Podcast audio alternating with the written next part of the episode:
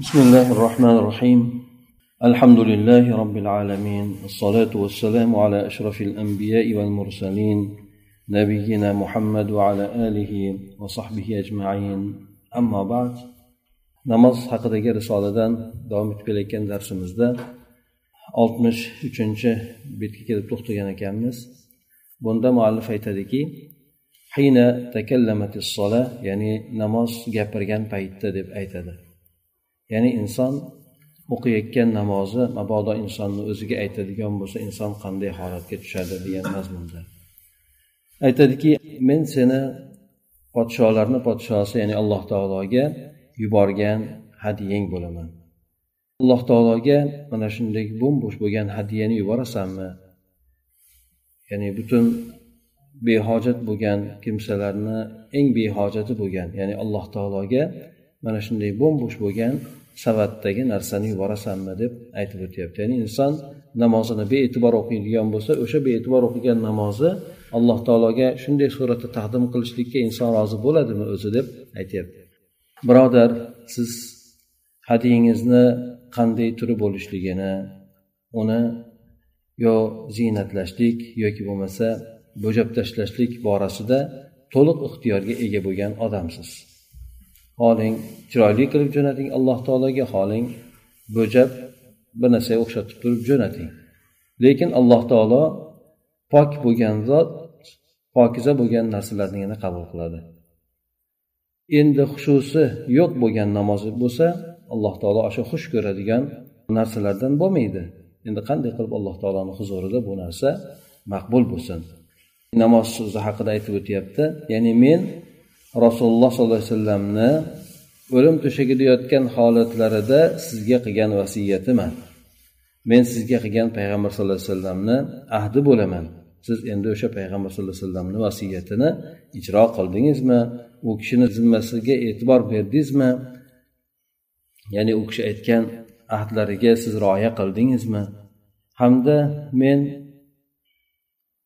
siz payg'ambar sallallohu alayhi vasallamga yo'liqadigan va sizdan mendan keyin nima qildinglar deb aytadigan kunga tayyorgarlik ko'rishlik uchun amallaringizni ro'yxatiga yoki bo'lmasa ishlaringizni jadvaliga kiritdingizmi meni deb demak namoz tomonidan o'zi xitob qilinyapti ya'ni payg'ambar sallallohu alayhi vasallam o'lim to'shagida yotgan paytlarida assola assola va mamalakat aymanukum deb aytadilar. Ya'ni vafot etishlaridan ozgina oldin namozga mahkam bo'linglar namozga e'tibor beringlar. Hamda qo'l ostilaringizda bo'lgan odamlarga rioya qilinglar degan mazmunda vasiyat qilib ketgan. O'sha vasiyati demak muhimligiga dalolat qiladi. Siz o'sha vasiyatni ijro etdingizmi? Namoz sizni hayotingizda birlamchi bajarishingiz kerak bo'lgan ishlarni ro'yxatidan joy olganmi yoki yo'qmi deb aytib o'tyapti. Men sizni robbingiz bilan bog'lab turadigan aloqangizman. Shunday bo'lsada siz meni zoya qildingiz. Meni yerga urdingiz qadrimni makonatimni bilmadingiz tashladingizu butunlay unutdingiz. Ya'ni men sizni jannatga bog'lab turadigan ipman o'zi aslida. Ya'ni jannatga tortib qo'yilgan sizni o'shanga yetaklab boradigan ipman. Agar men bo'lmaganimda siz yo'ldan adashib ketgan bo'lardingiz.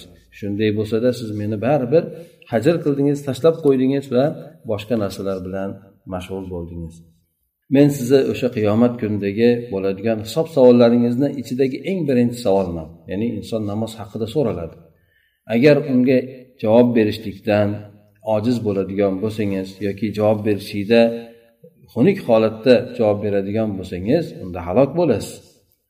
Va agarchi boshqa amallaringiz tog'lar kabi bo'lgan taqdirida ham qolgan amallaringiz sizga foyda bermay qo'yadi. Ya'ni namoz haqida payg'ambar sallallohu alayhi vasallamdan kelgan ya'ni inson birinchi so'raladigan qiyomatdagi narsasi namoz bo'ladi. Agar undan yaxshi bo'lsa undan keyingilar yaxshi bo'ladi. Agar undan tutiladigan bo'lsa undan keyingilar insonga foyda bermay qo'yadi degan mazmunda kelgan. Qabr zulmatida men sizni himoyachingiz bo'laman. Men sizdan azob farishtalari kelgan paytda yoki yomon hisob kitob qilinadigan paytda o'sha farishtalarni men sizdan qaytarib turaman. Men sizga judayam yaxshi qo'riqchi bo'laman. Shunday ekan men bilan o'zingizni orangizni isloh qiling toinki men sizni himoyangizda chin bo'lay e, chin himoya qiling. Endi esa sizga mutlaq ixtiyor bor mutlaq hurriyat sizni qo'lingizda agar yaxshilik qiladigan bo'lsangiz namozni puxta qiladigan bo'lsangiz o'zingiz uchun bo'ladi. Agar namozni xunuk qiladigan bo'lsangiz kamchil qiladigan bo'lsangiz bu o'zingizni zararingiz bo'ladi. Men alloh taologa yaqin bo'lishlik nishonasiman. Ya'ni o'sha shioriman. Agar podshohlar o'zlarini rozi qiladigan kimsalarga mukofotlar o'ziga yaqin qilishlikni va'da qiladigan bo'lsa mana fir'avn o'zini sehrgarlariga aytgan ya'ni sehrgarlar fir'avnga aytgan paytida agar biz g'olib bo'ladigan bo'lsak musodan g'olib keladigan bo'lsak albatta endi bizga mukofot bo'ladida deganda fir'avn ha bo'ladi. Sizlar menga judayam yaqin odamlardan bo'lib qolasizlar meni atrofimdagi yaqin kimsalardan bo'lasizlar deb aytadi. Ana o'shandek fir'avn shunchalik o'sha o'zini ishini bajarib beradigan odamlarni o'zini yaqiniga olar ekan. Endi siz alloh taoloni karami bilan nima gumon qilishligingiz mumkin? Vaholanki u zot butun hamma narsani yaratgan bo'lsa sizni ham yaratgan bo'lsa deydi. Demak albatta alloh taoloni inson aytganini qiladigan bo'lsa alloh taolo o'ziga juda ham insonni yaqin qilib oladi. Har kuni besh mahal siz yuvinib turadigan daryoyingizman deydi. Tahorat qilishligi demak namoz ham insonni shunday tahorat gunohlarni yuvib tashlagandek namoz ham insonni namoz namozgacha peshin peshingacha yoki peshin asrgacha hamma namozlar insonni mayda bo'lgan gunohlarni yuvib turadi. Ana o'shandek demak siz besh mahal yuvinib turadigan daryoyingizman. Doimki sizni halok qiluvchi bo'lgan narsalardan poklab turadi. Agar siz gunohlar bilan kirlanadigan bo'lsangiz g'aflatda qolib kiyimlaringizga nopok bo'lgan narsalar tegib qoladigan bo'lsa ana unda fasoddiqni siz menga chin aytingki deydi. Siz uchun sizni o'zingizni yuvib turadigan poklab turadigan mendan boshqa narsa yo'q. Va yana sizga avvalgi pokligingizni qaytarib sizni tozalab turadigan mendan boshqa narsa yo'q deydi. Ya'ni namoz doim inson o'qiyotganligi uchun namoz insonni tozalab turadi. Yani boshqa nima amalingiz bor? Agar namozga bunchalik bo'ladigan bo'lsa sizni poklab turadigan boshqa yana qanday amalingiz bo'lishi mumkin deb aytyapti. Agar namozga e'tibor bermasangiz. Men dinni ustuniman deydi. Islom bilan kufrni o'rtasini ajratib turuvchi ustunman. Robbim meni qolgan ibodatlardan muqaddam qilgan. Ya'ni namoz judayam insonda hatto boshqa amallarga aytilmagan mukofotda aytilgan boshqa amallarga aytilmagan uni qilmagan bo'lsa jazoni aytilgan. Ya'ni islom bilan kufrni o'rtasini ajratib turuvchi fasl qilib turuvchi narsa deb ham aytilgan. Va yana meni hajr qilgan odamlarni o'ldirishlikni vojib etgan. Bu mazhablarda ba'zilari o'ldiriladi deydi ba'zilari qamab qo'yiladi deydi namoz o'qimaydigan bo'lsa lekin hambali molikiy shofiy mazhablarida o'ldiriladi deb aytiladi.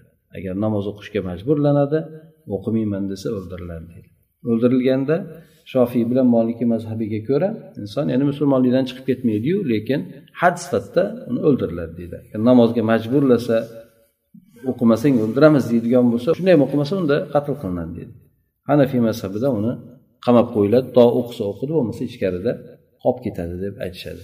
O'shandan demak bu kishi boshqa mazhabda nimasiga binoan aytyaptiki kim namozni hajr qiladigan bo'lsa tashlab qo'yib uni o'qimay yuz o'giradigan bo'lsa unday odamni o'ldirishlikni vojib etgan deydi endi shunchalik darajadagi namoz buyuk bo'ladigan bo'lsa shunchalik qadri yuqori bo'ladigan bo'lsa qalb ishtirok etmasdan faqat tilni o'ziga chegaralanishlik o'zi yetarli bo'ladimi?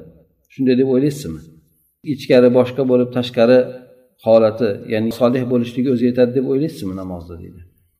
Endi qanday ma'no tushunish mumkin? Yoki buni nima ma'nosi borki agar qalbingiz o'lgan bo'lsayu tilingiz harakatlanib yotadigan bo'lsa endi. Ya'ni namoz insonni bu darajada alloh taoloni huzurida judayam e'tiborli amal bo'lgandan keyin unda qalb ishtirok etishi kerak. Inson qalbi xushusi o'sha huzusi bo'lishi kerak. Faqat tilni o'zi kalimalarni aytib demak allohni ulug'layotgan bo'lsin allohga tasbeh aytayotgan bo'lsin. Qalb uni his qilmasdan til tegishligi bu namozni yuqori qo'yilgan darajasini ifoda qilmaydi deb aytyapti. Men qalbni ozuqasiman deydi. Ya'ni insonni qalbini ozuqasini berib turadigan namoz ya'ni qalbni rohatlantirib ozuqalantirib turadigan narsa. Qalbingiz agar robboniy ozuqadan ya'ni bu ollohni zikri bo'lsin allohni tanishlik allohni yaxshi ko'rishlik shu kabi robboniy ozuqalardan xoli bo'ladigan bo'lsa unda qalb sug'orilib turmaganligi uchun qurib qoladi. Qalb quriydigan bo'lsa unga havoyi nafs o'ti shahvat harorati unga kelib uriladi. Ya'ni inson havoyi nafsiga berilib ketadi shahvati unga ta'sir qiladi. Bu esa qalbni yana ham qattiq bo'lishligida yana ham qo'pol bo'lishligida ziyoda qilib qo'yadi. Ana o'shanda esa qalb o'lgandan keyin qolgan a'zolari ham qalbni qurib qolganligiga tobean ergashadi ya'ni qolganlari ham qurib a'zolar ham qurib qoladi. Ya'ni a'zolar ham allohga bo'ysunishlikdan bosh tortib qoladi. Ana o'shanda demak inson a'zolarini shohlari deydi ya'ni har bitta a'zo bo'laklari alloh taolo tomonga qarab ya'ni qurbat yaxshi qilinadigan amallarga qarab cho'zilishlikdan manlanib qoladi xohlamay qoladi. Allohga ibodat qilishlikni xohlamay qoladi. Agar cho'zgan taqdiringizda ham. Va siz uni yetaklayman desangiz sizga bo'ysunishlikdan bosh tortib qoladi. Demak mana shunday bo'lgandan keyin butun bu a'zolar bo'lsin siz yetaklayotgan yoki ularni yetaklayotgan qalb uchun faqatgina do'zax o'tidan boshqa narsa yaramay qoladi. Ya'ni qalb o'lib alloh taologa bo'ysunmay qo'ysa unga tabaan butun a'zolar ham allohga bo'ysunmay qo'yadi. Bunday bo'lgan qalbga o'tdan boshqa narsa bo'lmaydi. Shuning uchun alloh taolo aytadiki ollohni zikridan qotib qolgan qalblarga do'zax bo'lsin dedi. Ana ular shunday bo'lgan kimsalar ochiq zalolatda bo'ladi.